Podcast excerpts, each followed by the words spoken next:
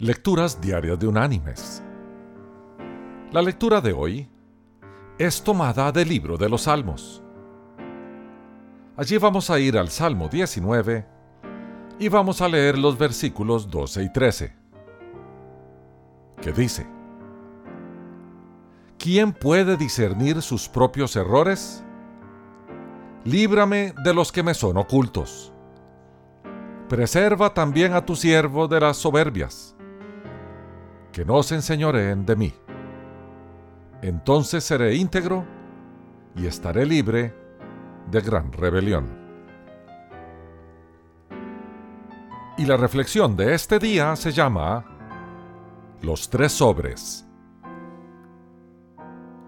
Se dice de un servidor público recién nombrado que estaba instalándose en su nueva oficina.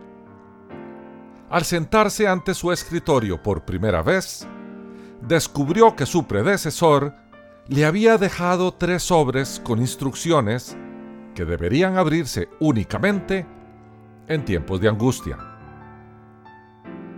No habían pasado muchos días antes que el hombre entrara en conflicto con sus jefes por bajo rendimiento. Así que decidió abrir el primer sobre. La nota decía, échele la culpa a su predecesor. Y eso fue lo que hizo y logró pasar la tormenta. Durante un tiempo, todo anduvo bien.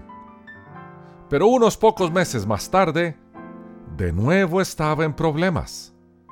Así que procedió a abrir el segundo sobre. La nota decía, reorganícese. Y eso fue lo que hizo. Se reorganizó, pero de forma cosmética. Ejecutó cambios superficiales sin ningún impacto. Eso le permitió sobrevivir y disponer de más tiempo. Pero debido a que en realidad nunca había resuelto ninguno de los asuntos que estaban complicándole la vida, volvió a tener problemas. Y esta vez, peores que nunca. De modo que, desesperado, abrió el último sobre. Y la nota dentro decía, prepare tres sobres. Mis queridos hermanos y amigos, ¿cómo nos cuesta reconocer cuando nos hemos equivocado o cuando hemos fracasado? Es seguro que las consecuencias de nuestros errores tarde o temprano nos van a alcanzar. Dice el predicador Andy Stanley, el pasado tiene la mala costumbre de aparecer en el presente en el momento menos indicado.